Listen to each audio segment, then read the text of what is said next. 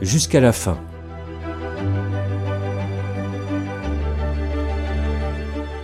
Ce podcast est produit par le Centre national Fin de vie, soins palliatifs.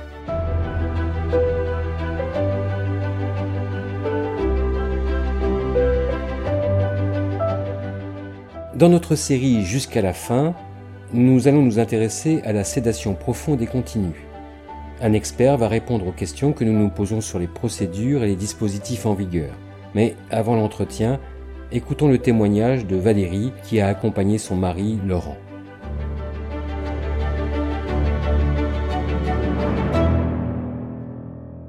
Il y a trois ans, mon mari, Laurent, a reçu un diagnostic de sclérose latérale amyotrophique, une SLA.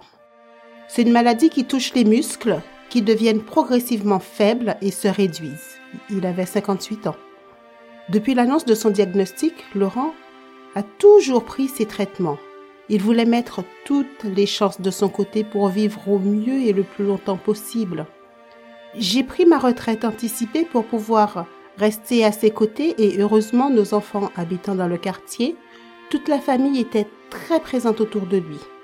Laurent était très conscient, il était capable de prendre des décisions par lui-même. Il était avide d'explications de la part des médecins et il faisait toujours attention à la vie de sa famille. Malgré sa perte d'autonomie progressive, il a pu rester chez nous pendant une grande partie de sa maladie. Mais une dégradation de son état l'a contraint à être hospitalisé car il n'arrivait plus à s'alimenter. Son neurologue lui a proposé de mettre en place une nutrition et hydratation artificielle afin d'éviter les complications et les souffrances liées à l'alimentation et à prolonger son temps de vie. Laurent a accepté. Quelques semaines plus tard, l'aggravation de la maladie a causé à Laurent des difficultés respiratoires. Il a dû être assisté par une machine pour respirer. Une nouvelle fois, Laurent a accepté même s'il avait du mal à vivre avec cette machine qui le fatiguait beaucoup et l'empêchait de communiquer autant qu'il l'aurait souhaité avec nous. Et puis, la maladie a encore progressé et le médecin lui a annoncé qu'il devra bientôt dépendre d'une trachéotomie pour continuer à respirer.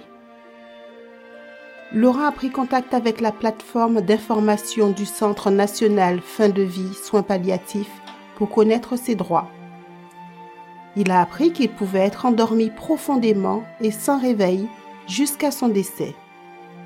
Il en a parlé d'abord aux enfants et à moi, puis au neurologue qui a confirmé qu'il pouvait refuser la trachéotomie et demander qu'on mette en place une sédation profonde et continue jusqu'au décès afin qu'il ne souffre pas de détresse respiratoire. Suite à la demande de Laurent, le neurologue a organisé une procédure collégiale avec un collègue neurologue d'un hôpital voisin comme consultant extérieur. Après de vives discussions, la décision de Laurent a été acceptée. Quelques jours plus tard, Laurent a été rattrapé par une détresse respiratoire et la sédation profonde et continue jusqu'au décès a été mise en place. Il est décédé quatre jours plus tard. Nous l'avons entouré.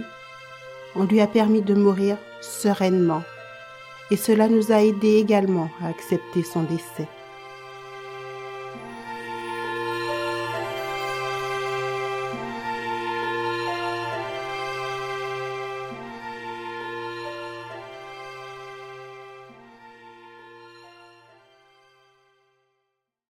Après le témoignage de Valérie, allons plus loin dans les explications sur la sédation profonde et continue jusqu'au décès. Quels sont les dispositifs et les procédures? Notre expert nous répond.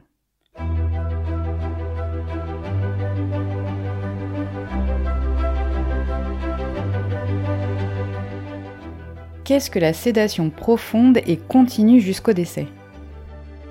La sédation profonde et continue jusqu'au décès est un droit, sous condition, introduit par la loi du 2 février 2016. Elle consiste à endormir profondément une personne atteinte d'une maladie grave et incurable pour soulager ou prévenir une souffrance. Elle est associée à des traitements contre la douleur et à l'arrêt des traitements de maintien en vie.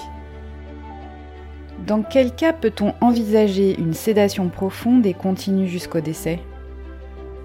Toute personne a le droit à une fin de vie digne et accompagnée du meilleur apaisement possible de la souffrance. Cet accompagnement peut nécessiter que la personne soit endormie profondément et continuellement jusqu'au décès. Cette possibilité se présente quand la personne est dans une situation de souffrance vécue comme insupportable, alors que le décès est imminent et inévitable. Qui peut demander une sédation profonde et continue jusqu'au décès? Alors, la sédation profonde et continue jusqu'au décès peut être mise en œuvre dans trois situations, sur demande du patient ou sur proposition médicale. Premièrement, le patient est en état d'exprimer sa volonté, il est atteint d'une affection grave et incurable, son pronostic vital est engagé à court terme et il présente une souffrance réfractaire au traitement.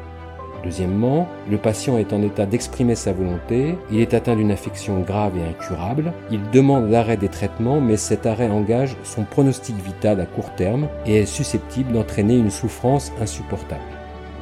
Et enfin, troisièmement, le patient n'est pas en état d'exprimer sa volonté, son maintien en vie dépend de traitements qui sont considérés comme de l'obstination déraisonnable, le médecin décide de les arrêter, il doit alors mettre en œuvre une sédation profonde et continue jusqu'au décès pour être sûr que le patient ne souffrira pas de cet arrêt des traitements.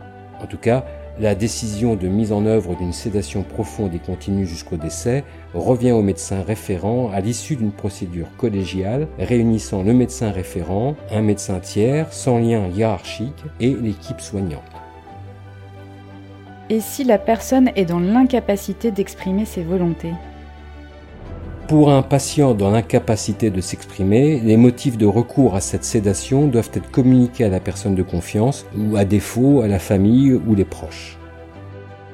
Le patient peut-il refuser une sédation profonde et continue jusqu'au décès? Le refus de sédation profonde et continue répond au refus de soins reconnu par la loi Leonetti de 2005. Seule une sédation proportionnée est alors proposée et le malade peut garder un état de conscience entre les périodes de sédation.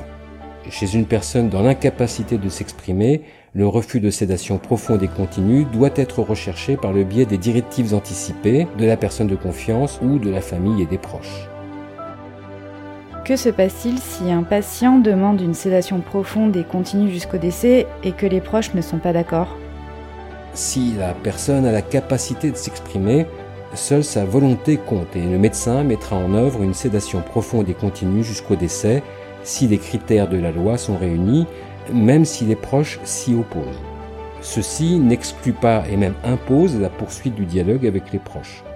Si la personne est hors d'état de s'exprimer et avait fait part de sa volonté de bénéficier d'une sédation profonde et continue jusqu'au décès, sa volonté prime. Ce podcast vous a été proposé par le Centre national Fin de vie Soins palliatifs.